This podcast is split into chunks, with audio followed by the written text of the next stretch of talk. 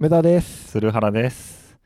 未聴覚室第11回よっということで、11回。いやー、どうすか？どうすか？出たどうすか？ま毎週これやどな。そ最近はそうね、う。アメリカン・ユートピアを見ました、最近。おおデビッド・バデビッド・バーン。ーン。おうあの、すっごい胸張ってる人ね。肩パッドすっごい、すっごいでかい肩パッドの人ね。あ、そうね。うんあ、そこを覚えてるんや。曲とかじゃなくて。うあの容姿のしかもなんかそういう特定のとこ覚えてるんや。ん、ちょっと、モリッシーとちょっと顔はかぶるね。うんあ、そうね。モリッシーと被るな、確かに。えだっておもろかった。めっちゃおもろいっていう噂やけどね。アメリカにあ、面白かったよ。た。おあ、なんか、あの知らない人のために軽く話すと、うんそのデビッド・バーンっていう、まあ、ミュージシャンがはい。いまして、トーキングヘッズとか、その辺が有名なんですけど、まあその人が、えっと、2019年に、えっと、2020年かな ?2019 年か。2019年に、えーアメリカのブロードウェイで行った、まあ、ライブ演劇みたいな、うんのまあ、ドキュメンタリー映画うんなんですけど、面白かったですよ。あんまり詳細言っちゃうとネタバレになっちゃうんだけど、おやっぱ音楽音楽とあの動きのシンクロ率がやばいっていう話だね。あ、そうそう、えっと、ライブ、一応ライブやから、その、まあ、ミュージシャンが、まあ、15人ぐらい総勢おって、うん。まあ普通に演奏するんだけど、こう、ステージ上にこのアンプとか、あのシールドとか一本一個もなくて、全部ワイヤレスで、うん。で、ドラムもその普通ドラムセットでこう、なんやろ、ひ一人がこういろんな太鼓叩くけど、一人一個の太鼓に持って、それで全員身軽や一ん。人一個？そう。一人、例えばここのこの人はバスドラの人バスドラの人とか、うん。この人はスネアの人とかっていうの決まあってて、シンバルの人もおんの？シンバルの人も確かおったかな。ちょっと細かく覚えてないけど、おだからその全員動けステージ上こう動き回れるからこうダンスしたりとか、うん。こう照明とこうダンスがこうコラボしたりとかっていうのをしてて。その普通のライブでは普通のライブとか普通の演劇では演じられないこうちょうど中間のうんっていうの、アートって感じで。非常に面白かったのとあとなんかその単純に技術的なところですごいこう楽器が全員めちゃくちゃうまいし、うん。でデイビッド・バーンもなんかそのなんか歌そんな上手くないイメージだったんだけどうん。めちゃめちゃ歌上手くなっててちゃんと歌うまいなみたいな。あそうや下手なイメージやったっけ？いやすすごい上手いっていうイメージはあんまなくてうん。普通普通なイメージって言ってんけどすごいすごい上手いになってて。み俺がそのへ俺それがねすごくびっくりして。非常に良かったですね。ええな。あとなんかそのまあデビッド・バーンってもう60後半ぐらいだと思うんだけど、うん。まあ、そのデビッド・バーンがねその演出としてもすごくこう新しいし、うん。でこのなんだろうこうミュージシャンとしてのその演奏体力的なのもちゃんとなんだろう、ね、歌って踊ってギター弾いてを2時間やるわけだからさできる体力があってうんでしかもその周りの？そのミュージシャンとか多分みんな20代30代ぐらいの40代ぐらいの人いるかな、まあ、みんな若いわけね。うん。そういうなんか新しい人たちとちゃんと交流してやってるっていうそのそれがすごい一番感動したかな。いやーすごいな。その60代後半でそのキャリアの中で結構分岐点となる作品を出すっていうのええよね、いやそうかっこいいよね、うん、なかなかそんなことできひんよねできないよ、ね。かかうん、別にやる必要もないしねうん、もう若い時の曲ずっとやってたらそ食えるしね。う食える。まあでもそんな曲あんまないか。トーキングヘッズは。まあそうね。ああと補足するとアメリカン・ユートピアの中でもトーキングヘッドの曲とかもやってんねんけど、うん。まあ当然新しい曲が多かったりとかトーキングヘッドの曲もアレンジしたりとか、うん。確かにちょっとやっていきたいね。60代後半とかでなんか新しいこと。お。今のうちからちょっと考えとくか今のうちから考えたとてやけどね。その今考える60代何の意味もないしね多分。まあそうよね。デイビッド・バーンもまあ現在の積み重ねでそうそうユートピア作ったってことやもんね。いやよかったですね。あとなんかそのまあコロナ禍なんだけど、うん。まあ、映画館なんか多分座席50%ぐらいでうんうんうん。で50%が、ね、全部埋まってたんだよね。えでいやなんか正直音楽的にもこう、う映画的にもすごい変わってる一般的な映画じゃないと思うんだけど。有名ではないよねそこまで日本では。でそれがなんかちゃんと50%埋まっててなんかしかもねなんか小学生ぐらいの子供2人連れがいて 本当どういう経緯でアメリカン・ユートピア見たんだろうなみたいな。すごい気になる。サブカル一家ちゃうんそれ。あでも子供だけで来てたんだよ。あ子供だけで来てたそうそうそう。小学校多分中学年から高学年ぐらいの小学生だけで来てて。いあマジか。や日本の未来明るいと思う。ん。え多分トーキングヘッズフリークちゃう？多分。うかな小4で。小4で。小4で俺トーキングヘッズ聞いてるのよつって小4で東京クラスメートとかに言ってさ。るはそうね。ちょっと心配かな。心配っていうかなんかいやいいことないけど大丈夫かなっていうこれからの人生。ちょっと問題抱えてそうやけどね。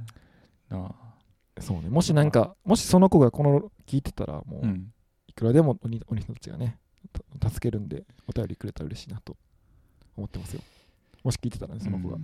まあね。くれたら、まあまあそうお便りそうお便りよそうよ。あそうですね。お便りのフォームを設けたんですよね。そういえば我々。そうそうそうそうそう。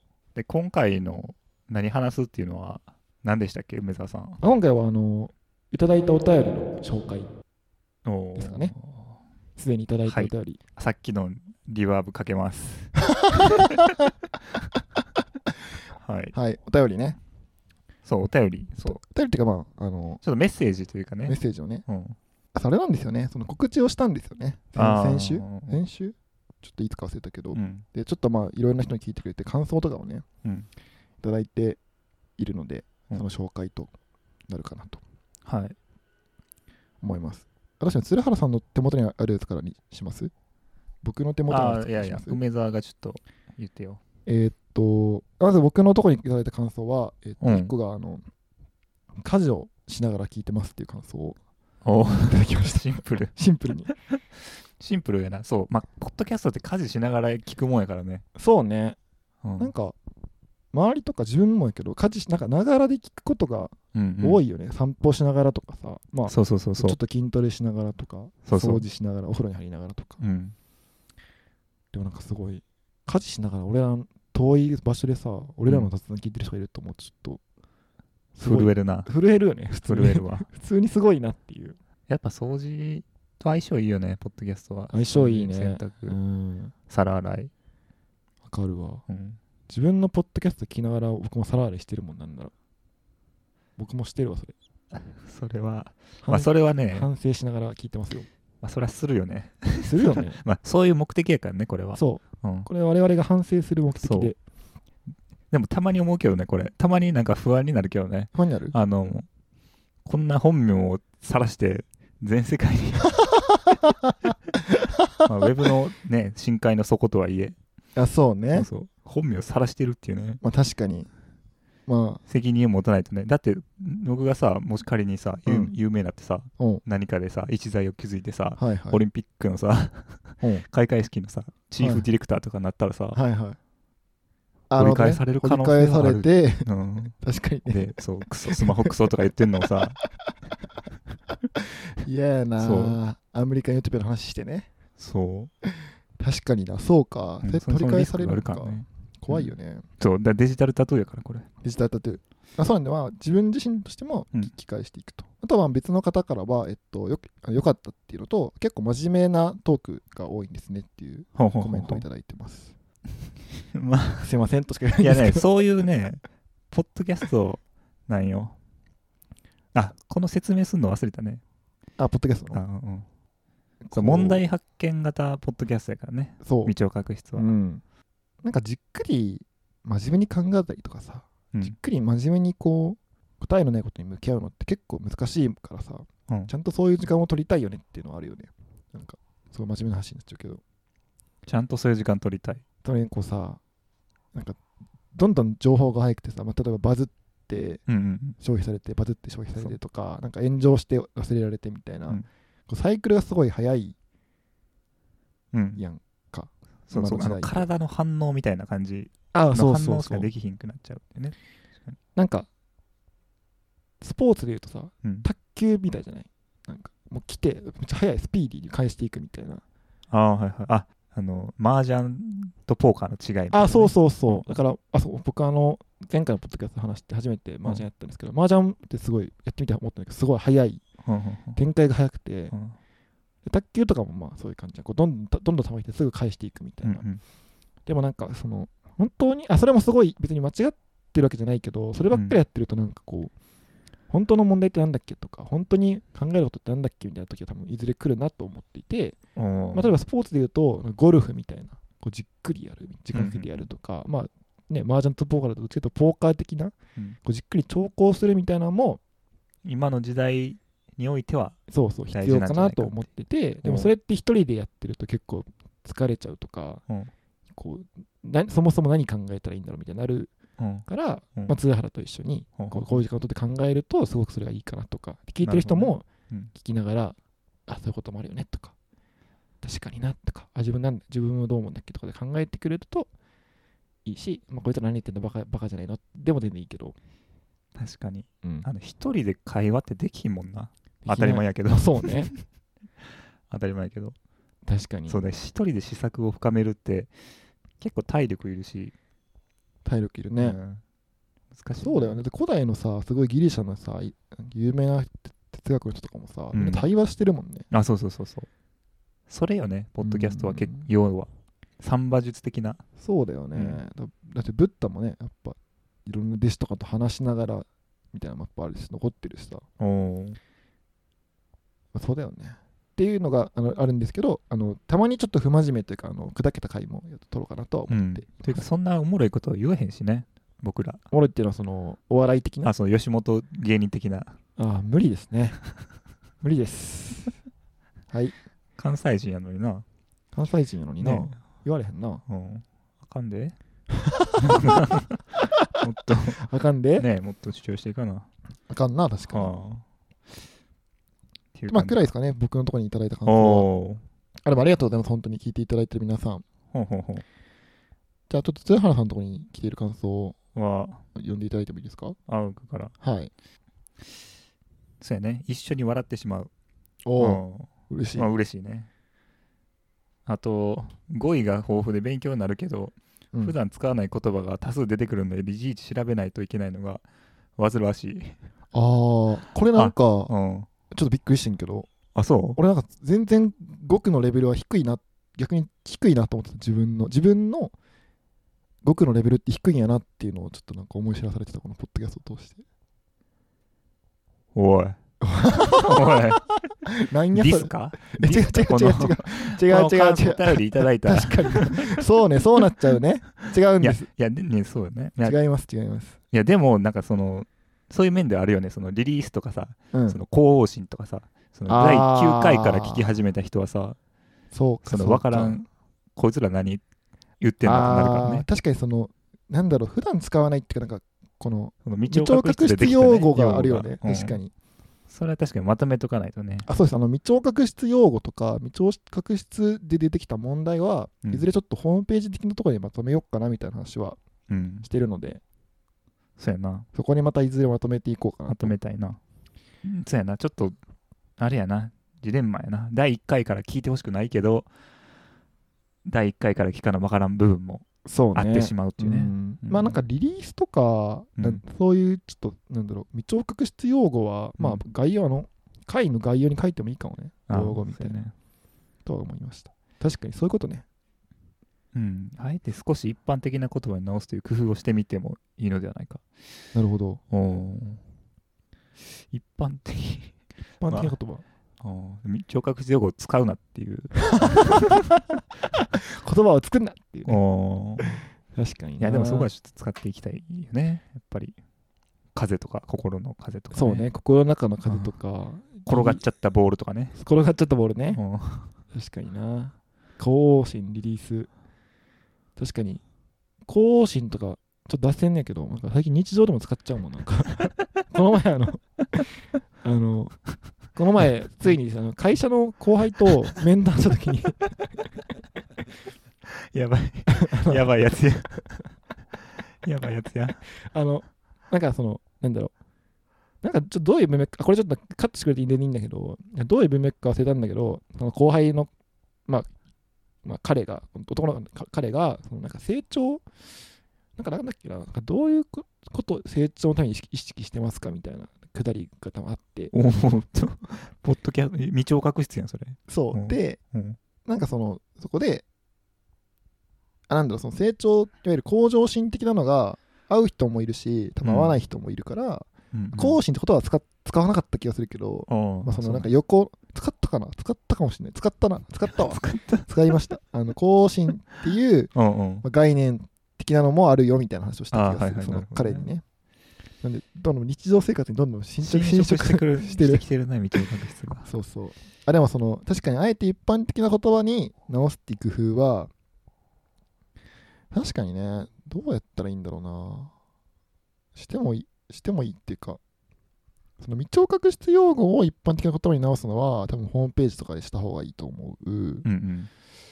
でだからそうじゃなくてそのなんだろう世間一般的なもし難しい用語をが使っちゃってるんだったらそ,、うん。こは確かにちょっと注意した方がいいかもなと思って話しながら。ああ確かに。てかなんかなんかもしかしたらね俺が分かってないとかあるかもしれない。確かに。なんかかうん確かにふわっとしかわからんけど使っちゃってるみたいなねあるよね。あるある。ポストモダンとかね。そうそう。あポストモダンは確かにそうね。そう。なんかふわっと漠然としたイメージで使っちゃうみたいだってあれね例えばブルシットジョブとかもさなうん。俺と鶴葉はブルシットジョブ呼んでるから分かるけど、うんうんうん呼んでない人からすれば何のこっちゃみたいな。そういうとこじゃないかな。確かに。ブルシットジョブ。確かに。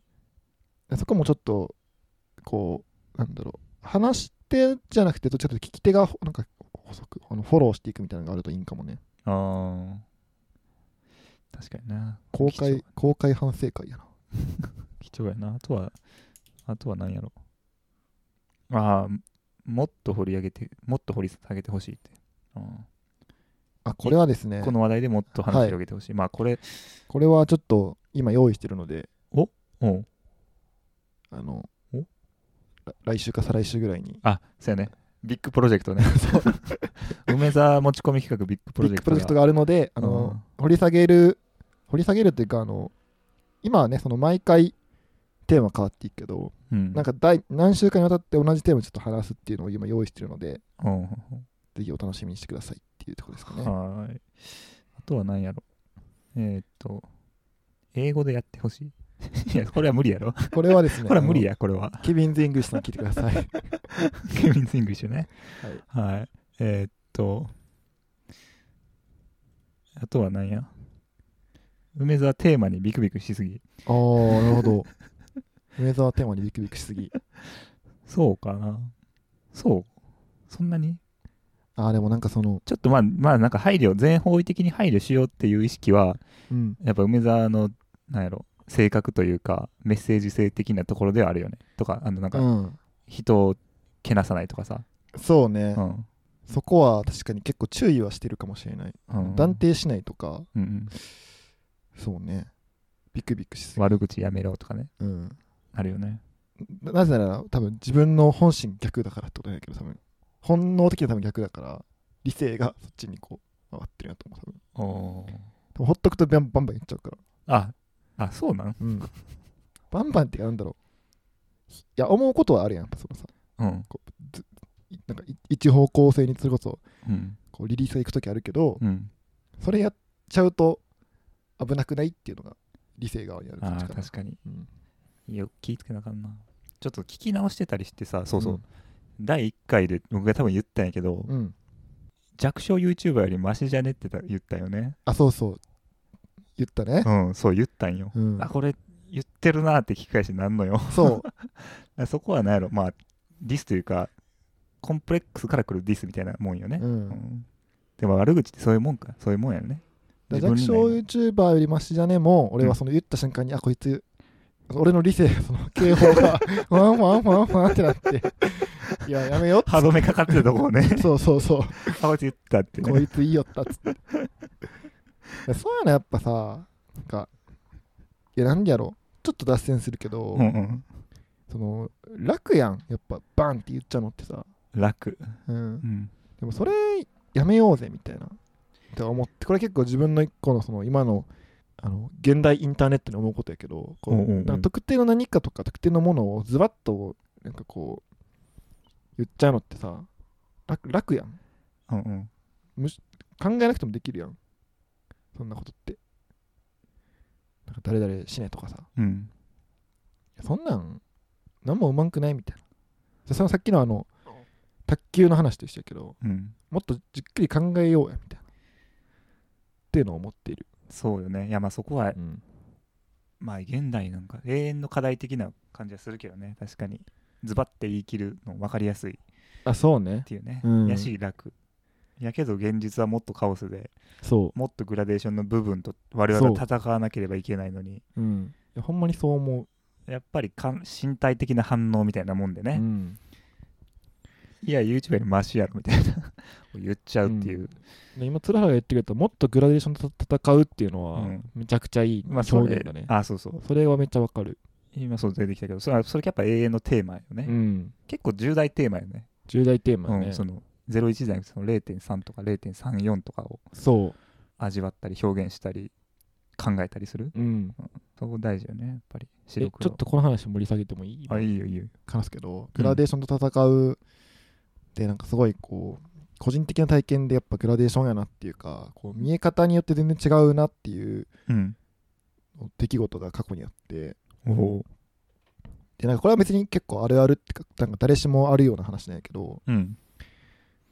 なんかあの大学生の時にですね、うん。まあ、当時付き合っていた女の子がいてでその子がまあいろいろあってこうまあ浮気を向こうがして別れるみたいながあったんですよ。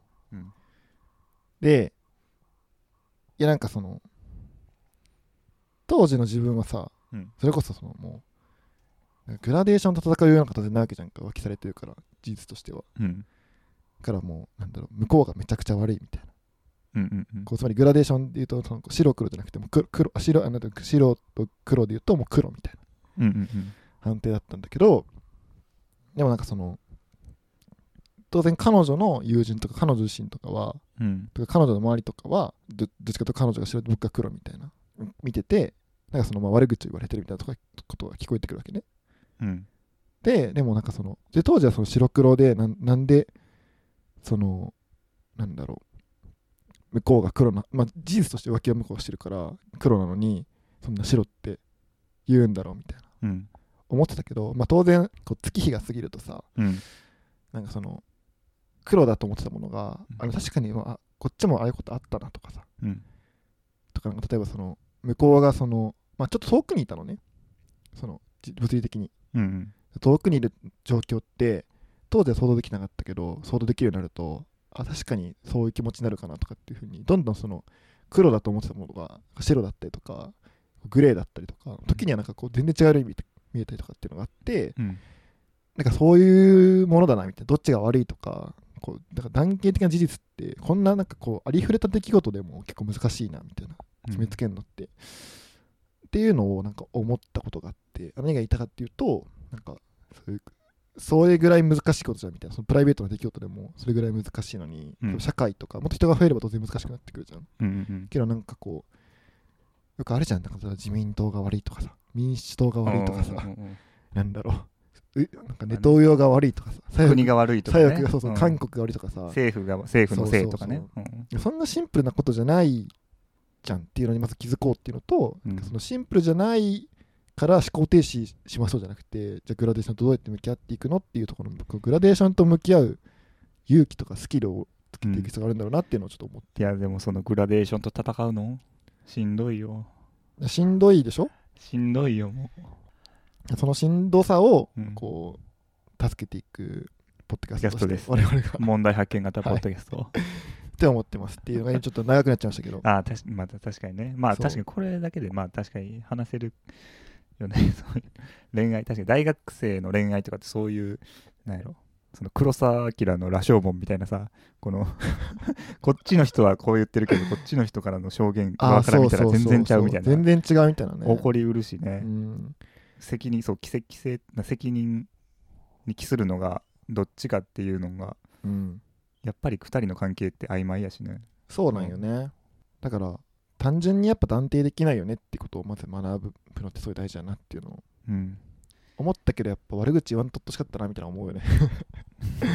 それそれ傷つくでみたいなのもあるよねっていうのがまあ、はい悲しい。は悲しい話悲しいね。すいません過去あのグラデーションそうだからなんだっけ？えっとそうビクビクしてるっていうのは、うん。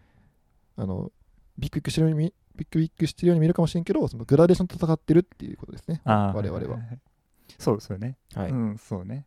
てことです、うん難しいな確かに。うん、しすぎんのもあれやしパパパってやりすぎんのもそ安易やと。うそうですでもじっくりねじっくり考えていきましょそうじっくり考えたいと思います、うはい。あとは これかえっと鶴原の最後の締めの Wii がちょっとちょっとああどうどうなんですか？みたいな。急にこのなんやろ。すごい具体的なことだったね急に。これはねあの反省してます。反省してるのではい。あの第10回はちゃんとしてたと思います。前回は。前回さよならやったっけ？言ってたさい言ってたかな。さよならでした、うん。えー。バイバイみたいに言ってたねああそう。うん。確かに、決めとくかなんか。僕はもうさよならで。あさよならで、うん、あじゃあ僕バイバイにする。梅沢がさよならで言って僕バイバイ。そんなこのどうでもいいな。いやそうね。うん。なんかまあさよならって言いながらもねあの皆さんとまた次回も会えるようにっていうのは願ってるんでまたねっていう気持ちも込めて僕は言いますけどもうん。そうやね。まあちょっとここは丁寧になんかご視聴いただきごありがとうございますぐらいのね感謝の気持ちを伝えるぐらいでもいいいやのかもしれない、思ってますよ。ね、感謝の気持ちは。うん。いや思ってんあでも思ってないか。思ってるか。いや思ってるよ。思ってるか。だってポッドキャストとかさあめっちゃあるやん。そうこれ盗聴じゃなくなったからそうちなみに。あそうです。よ盗聴誰も聞いてないからはもうやめよう。もう禁句になったからね。うん。うん。そうね。うんあのそうね。今のちょっと流れで言わせていただくとあの再生数、うん。めちゃめちゃ伸びててびっくりしました。ありがとうございます。皆さん聞いていただいて本当に。いやーありがとうございますですね。本本当当に。そうこうやってね感想ももらえるのも本当にありがたいよね。これはねあのふざけなしでありがたい。ほんまに。ほんまに。ほんまにほんまにありがたい。ほんまにありがとありがたい、いつでも待ってます。悪口でも全然いいです、声が気持ち悪いとか思った人がいたら言ってください、うでも過度な抽象は本当に傷つきそうやけどねで過度の抽象が来たら、うん。あのあなたがなぜそんな過度の抽象をしてしまうのかっていうテーマで話すんで あのグラデーションと向き合っていくんで僕ちゃんとちゃんと あなたがあなたが悪いとか僕たちの声がキモいとかで片付けないんでちゃんと 来たらもそう。う徹底徹底討論ですね。徹底的にね、はい。戦っていこう。であとは何やろ。あまだまだあるな。めちゃめちゃ感想来てるやん。ねえ えっとすごい来てるね。鶴原の方の考えももっと聞きたい。ああ、うん。もっと深掘りしてほしい。これはねこれはあのごめんなさいとしか言いようがないですねこれは。私があの喋られないと。で梅沢ばっかり喋っちゃうというねそうね。流れがあるから、うんちょっと積極的に喋っていかないとね、まあ、こう喋りが下手な鶴原が梅沢の考えを引き出すみたいなね流れよね今。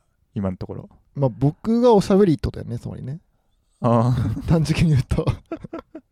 で僕は梅沢の良さを引き出す。そうね。と同時にたまに僕も喋るっていう、うん。で逆の回も欲しいってことだよね。あ逆の回もね。鶴原が喋りまくって。そう。僕が聞くみたいな。梅沢が聞くっていうね、まあ、じゃあそれはまたやりましょう。そうねこれちょっと用意したいですね、うん。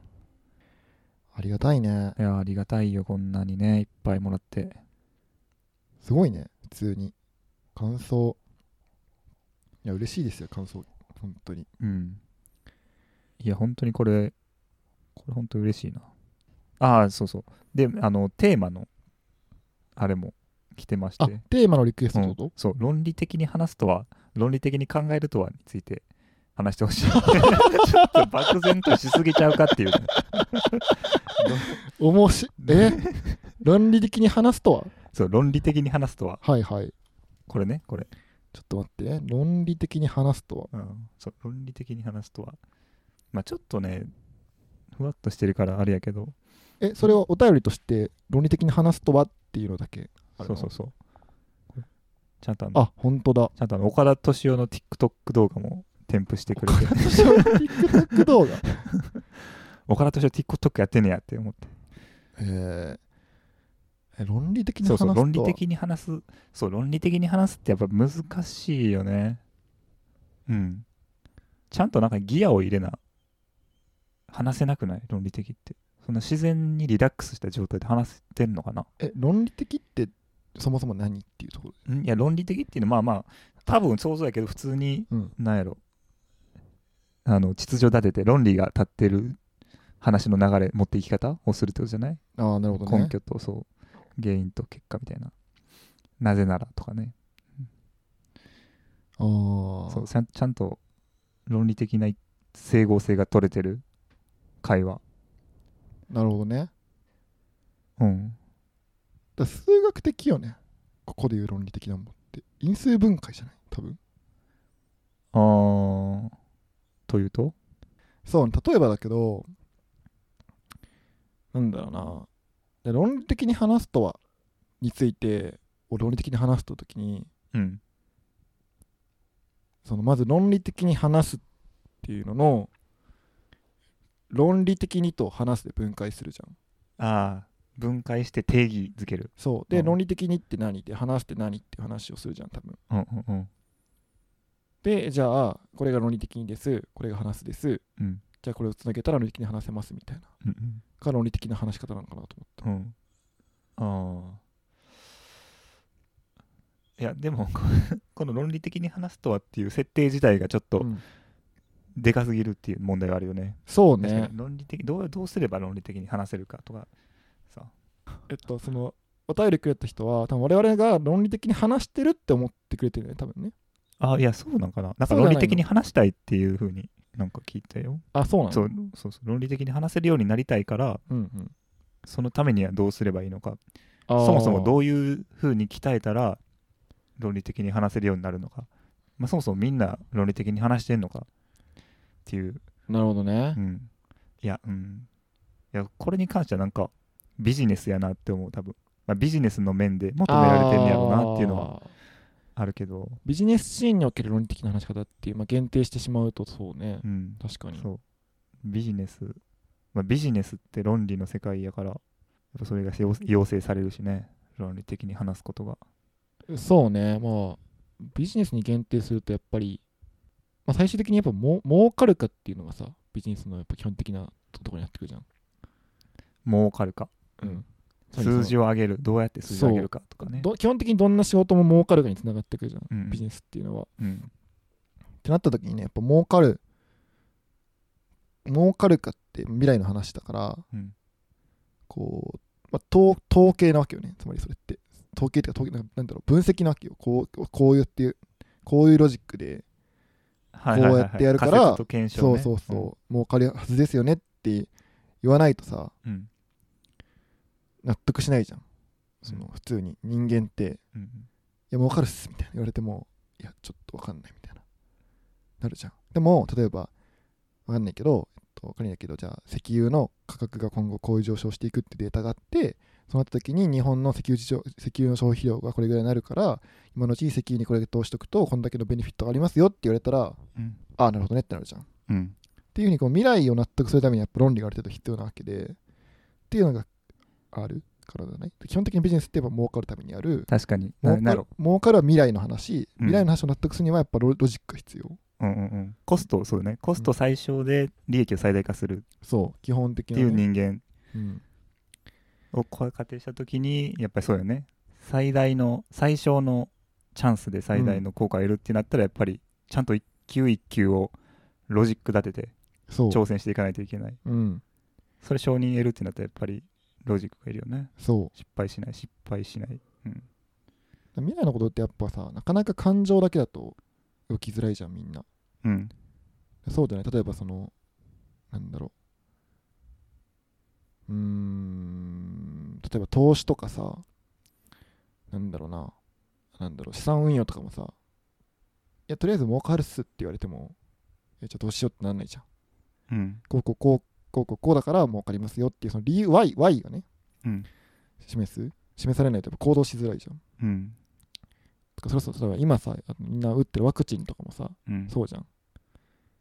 今どういうデータが出ててで今後もこういうデータが出てくるはずだからワクチン打つと効果ありますよって言われないとやっぱ打ちたくないじゃん、うん。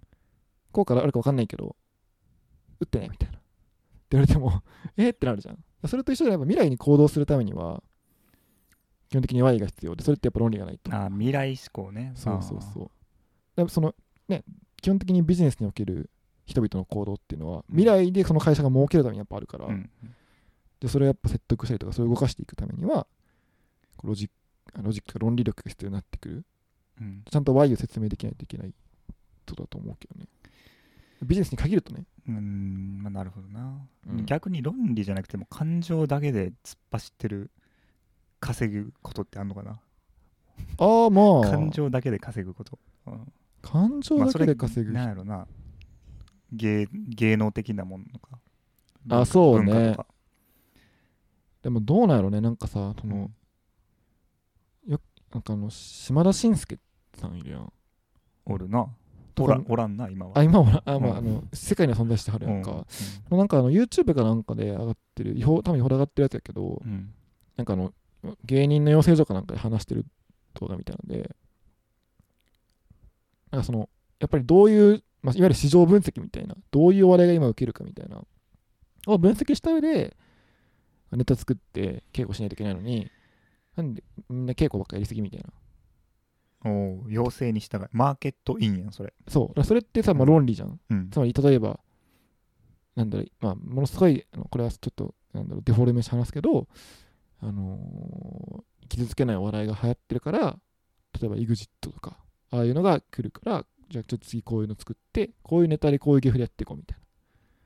でこれロジックじゃんか。うん。こうこうこうこうこうだから Y があってっていう、それは結構なんかいろんな人なんか本当の天才じゃない限りいろんな人に求められる気もするけどね。なんか感性とかさ感情だけでできる人も多分いるけどうん。それって天才じゃん、そういう人って。いうん。やそうはなれないから、我々は。っていうのはあるかもね。ロジックはまあでもそれかそれで食っていくためにはっていう時によねあ、そうそうそうう。ん多分その、おそれこそお笑いとかもさ、うんなんかもう、いるじゃん。そのロジック関係なくモンスターみたいな面白い人とかもいるじゃん。そういう人たちにはなれない場合は、やっぱそうやって頭を使っていかないといけない。っていう時に論理が必要なのかなとか。っていうのを思って、だから多分その、この世界で生きていくためには。なるほどな。例えばなんか仮にだけど、うん。そのその質問くれた人とか俺たちがうん。めっちゃ足速くてなんかウサイン・ボルトより速かったらさうん。別にワインなんか関係ないじゃんもう。めちゃめちゃ走っときゃいいんだから。でもそんなことはないじゃんみたいな。だから凡人だからこの Y っていうこの積み重ねていけるものをやっていくしかないんじゃないかなっていうのは思っうん。た、それ必要な理由かなっていうのは今。えちょっといい？どうぞ ?Y ってなんだ？あ Y ってその論理論理的なうん論理って Y, y いなんだろう。つまりこうこうこうだからこうじゃん。A だから BA だから B だから C うんだから D ですってのが論理だと思う思うの。ビジネスにおける話ね。うん限定すると、それってその Y っての理由の Y ね。WHY の Y うん。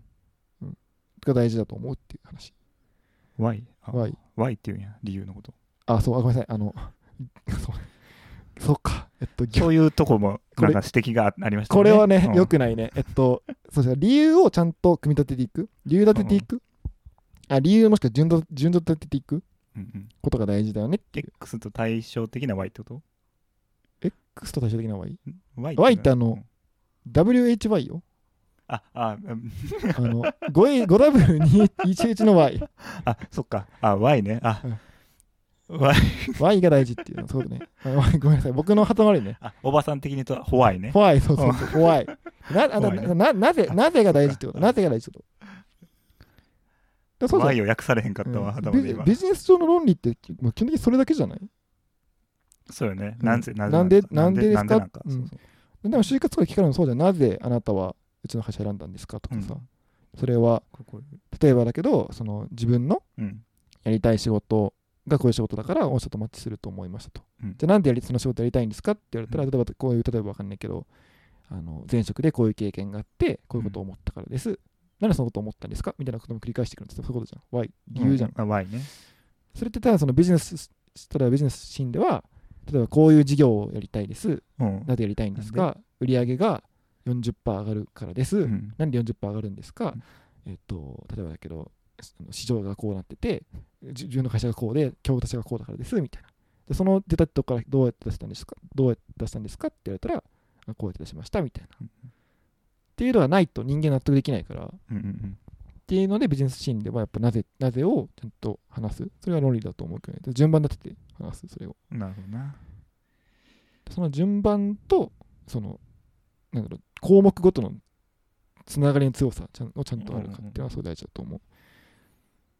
っていうのがビジネスになんで論理が必要かって話ね。その人生によってはまあまあね全然違うと思うけど、人生によってそうよね。人間にとってはとか人生にとってはとかやるとまた全然別だけど、そのビジネスに限定するとそうだと思うよ。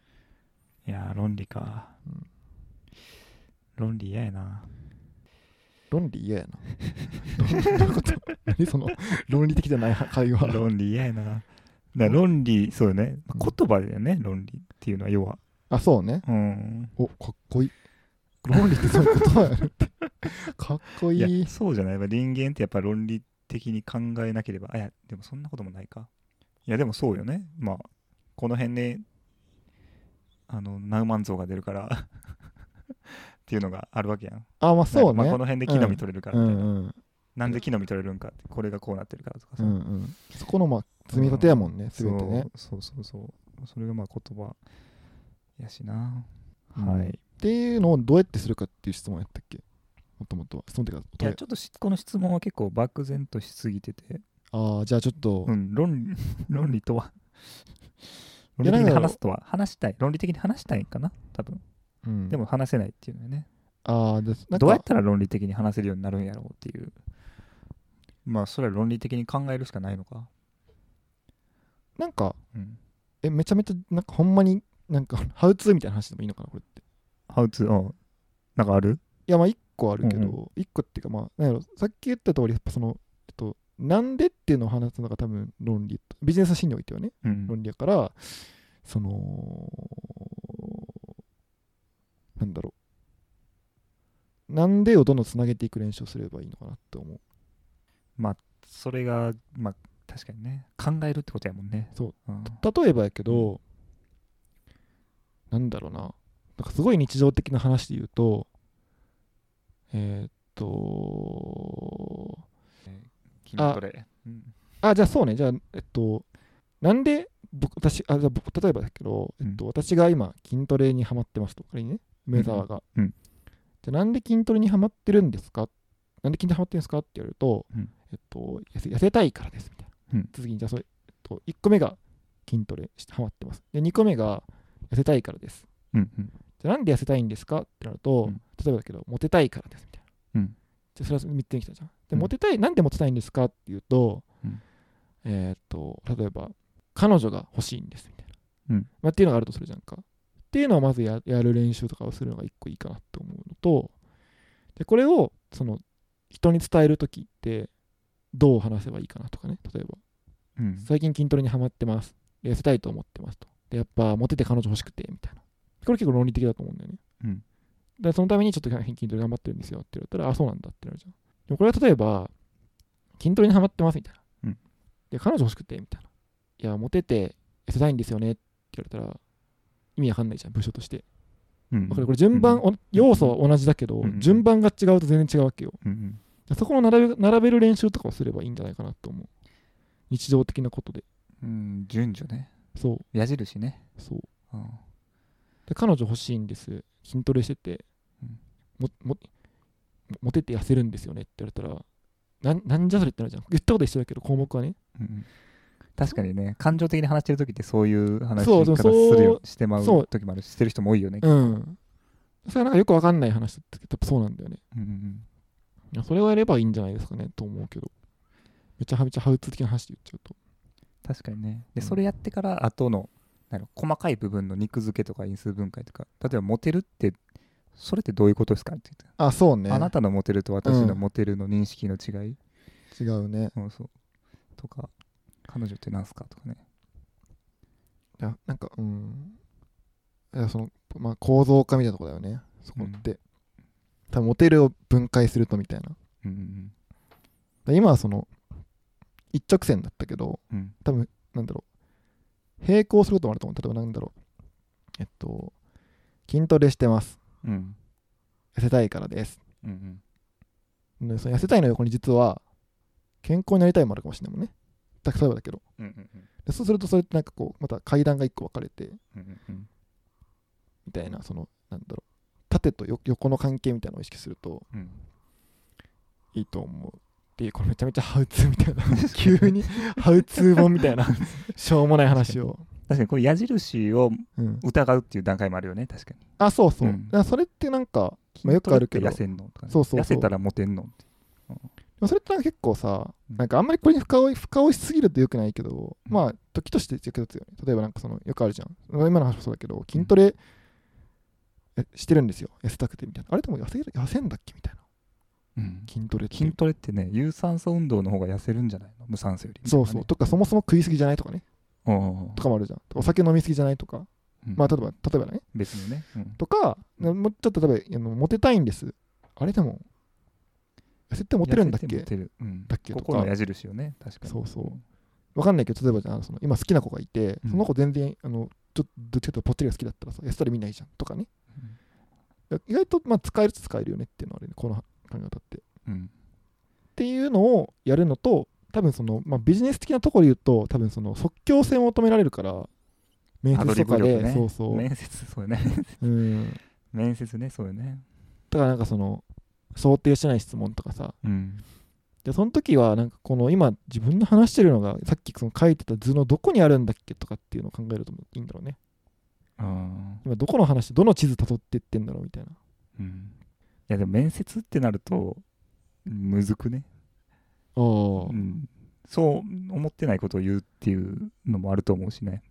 ああでも。建前そう建前を建前として割り切って言う能力がある人とない人みたいな、なるほどね。う、ん、論理的には一貫してるのを自分で用意してんやけど、うん。ほんまにそう思ってないからその感情が乗ら乗ってけえへんかうんじゃあねそれはそれが見抜かれてるもみたいうやめた方がいいそんなの。は そんなそんなのやめた方そんな働き方やめようそと、うあの嘘ついて入ってもいいことないんでやめた方がいいと思いますそれは。楽しい面接ができるところがいいね。そうね。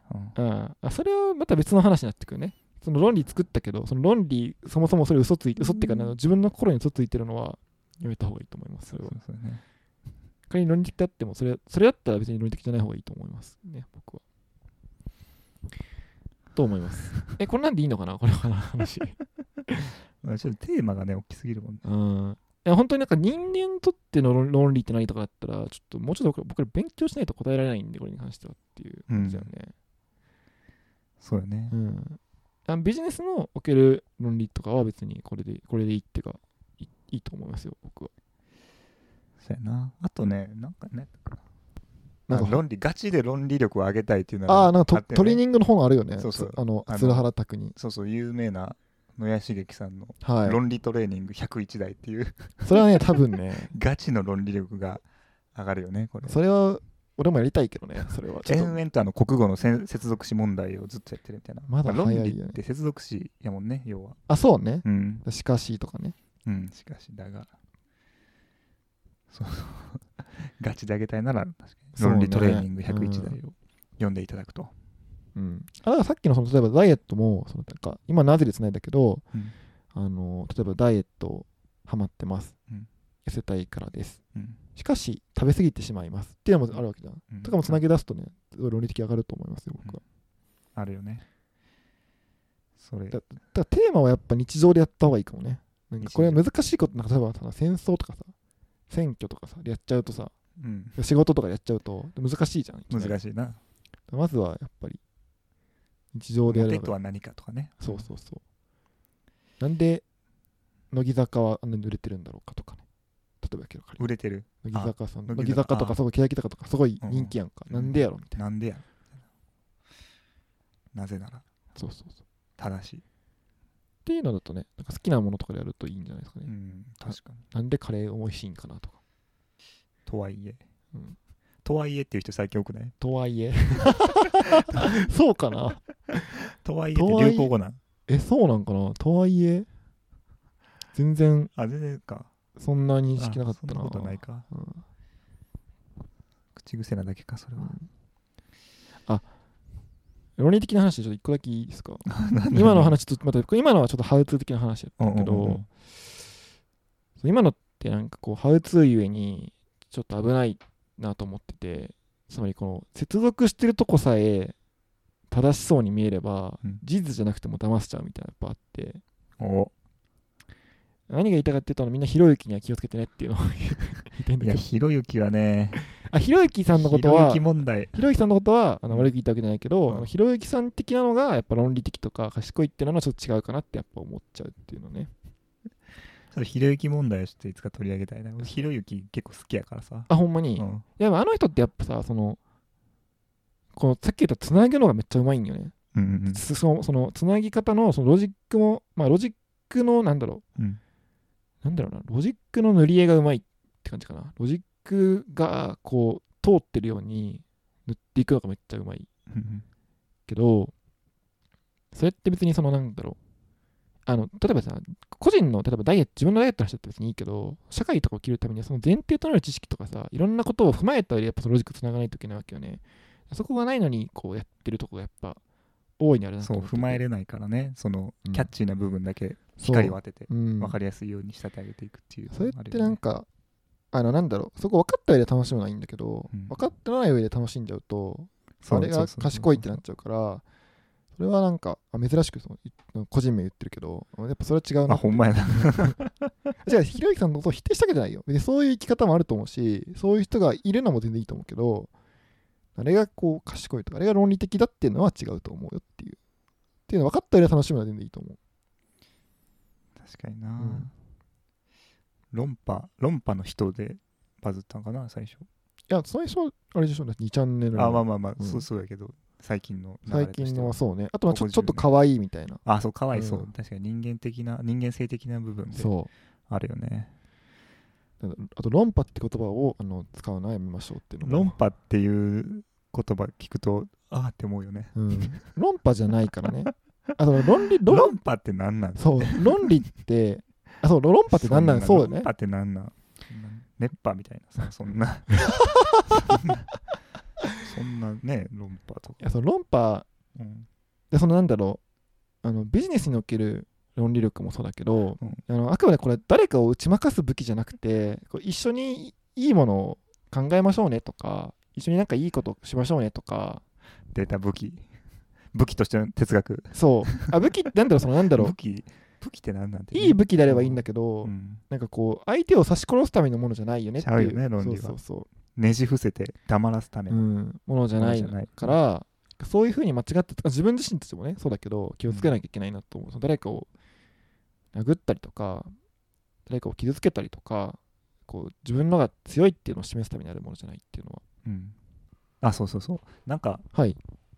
そうですね。やっぱビジネスほの世界やんやっぱ論理って、うん。だからなんやろ。論理こそが思考みたいな風にやっぱりそういう思考になっちゃってるはいはい。部分もあるよね。みんなというか我々も。うん、論理的なのが思考。まあひろゆきがもてはやされるのもそういう部分があるのかな。そうね。分かりやすくちゃんと体系立てて言える、っていうのが優れてる。みたいな。うん。それはじゃ一石投じたいね。そうね。うん。論理的。うん。論理的に考えるなんてなかなかできないしね。真理論理的に考えることなんて実際は、大変な作業になっていくもんね。そう。常に我々にはバイアスがかかってるしね。しデータいるしね。でデータも正しいとは限らんしね。そう。我々が見ているものって当然我々が見たいと思って見てるものだしでそこに集まってるデータも誰かが集めたいとか誰かが調べなきゃと思って集めてるものだから 人間のねこう 先入観が前提なんです全てのね。ああったね。あのあの予想通りに不合理のダン・アリエリさん問題ああったね。あれってそんな本なん？ん？予想通りに不合理っていやそう？いうあれはそうでもないいやあれはなんか行動経済学のさ、のうん。なんか有名な本やね。有名な本やけど、うん。最近ダンそのダン・アリエリの実験がうん。結構なバイアスがかかった。ああそうなんや。やばいやつだったんじゃないかみたいな。結論ありきの実験とかやったんじゃないかみたいなそうそうそう。問題が浮上してたね最近。うん、あそれはなんかそのもう一個すごい大事なことだよね。論理的に考える上で、うん。その論理のこう論理的に考えるためのインプットする。自分たちに取り込む情報ってうん。まだ自分のこのこういう情報こういうふものを考えたいとかこういうふうに捉えたいっていう前提が働いてるしうん。でそのどこか例えば読む本とか例えばネットの情報とかも、うん。そのさっき言ったけど誰かの情報が誰かのこう思いがこもってるから、うんそこには気をつけないといけないよねってどう世界を切り取るそのフレーミングはさやっぱ人間がしてるからうんうん。その気をつけないといけないねっていうのはね思います。そうなんよな。そうなんよ。さっきのあれ、うん。あごめん。あいいよいいよ。何？々さっきのそのだからそのあれだよね。僕のあの元カノ浮気問題と一緒だよね。元カノの友達とかからすると元カノがしてた悪いことなんてさあし 悪いことってかなんだろう。元カノの立場的に悪いよような情報はさ元カノがそもそも言わなかったりとか言っててもまあそれも分かるよみたいな。なるし逆に僕の友達は僕がしたこと悪いことはあんまり僕がそもそも言わないからさ。うん。みたいなのがやっぱあるわけじゃん。それと似たようなことって何どこにでも起こり得るねっていう。やぶの中。そうそうそう、ん。と思いました。なるほどね。ごめんなさい。今話してあげちゃったけどえーどうしたの？何やったっけ？ああだからそのビジネスシーンで論理めっちゃ求められてるけど、うん。いやそれはやっぱりなんやろ稼ぐっていう方向に最終的には行き着くやん。数字をまあ上げる。そうね。うんそうそうそう。そこに論理を投じると全てが崩壊しちゃう問題っていうのがあるよね、ああそうね。うん、なんで稼ぐのみたいな。なんで稼がなあかんのうん、なんでこれしてんのつって。なんで売り上げ伸ばさなあかんのっていうのはね。うん。ブルシット問題と今後の働き方。うん。働き方問題ね。働き方問題、ううんん。こんなとこですかねあじゃあこの回ちょっとまとめるとあれだね、うん。お便りいろいろみんないただいてありがとうございます。ありがとうございました。お便り待ってますっていうとこですね。もみんなも送ってね。みんなも送ってください、うん。テーマもねテーマでもいいし感想でもいいしうん。なんか問いかけてくれてもいいよね全然。お前らこんなこの本読んだかとかさ。このこと知ってるかとかでも全然いいし。もっとなんか逆にねもっとラフなんでもいいしね。なんかいつも聞いてますとかでも全然いいし、うん。何でもいいよね。なんでもいい、好きな。うん、果物とかね。そういうのでもいいよね。あでもいいよ。果物の話とか一回したいもんねうん果物。僕果物苦手なんですよ。全般的に、あそうなん？うん、食べれるものもあるけどあんま食べれなくて。果物って何っていう話をちょっと一回したいんだよね。悲し悲しいとか言わないで。最近あの旬の果物の季節っていうのをやっと知ったからねああ、うん。今根が旬みたいな。そうそうそう今何が旬かっていうのがもう頭の中に入ってるから。めっちゃいいね。旬の食べ物の話したいな。食べたい。旬のもん食べたいやっぱり。それは思う。うん。でも食べれない。いつもセブンイレブンのサバの味噌煮ばっかり食べてまう。食べれない。そればっかり。あと味の素の餃子の冷凍のやつばっかり。そればっかり食べて嫌な独白うん、あとブラジル産の鶏肉あばっかり。そればっかり、確かにどれも季節関係ないうん。ね、そう。季節感じたいよね感じたいね。最近ゴーヤ食べたよ。ゴーヤ。ゴーヤ。おお美味しいね。美味しいの。夏のゴーヤうまいね。美味しいんやゴーヤ。美味しい。卵とそうそう。人参と。ゴーヤチャンプルにして。チャンプル あでも本当お便り待ってるんで皆さん。待ってます。はい。じゃあ。はい。以上です。さよなら。バイバーイ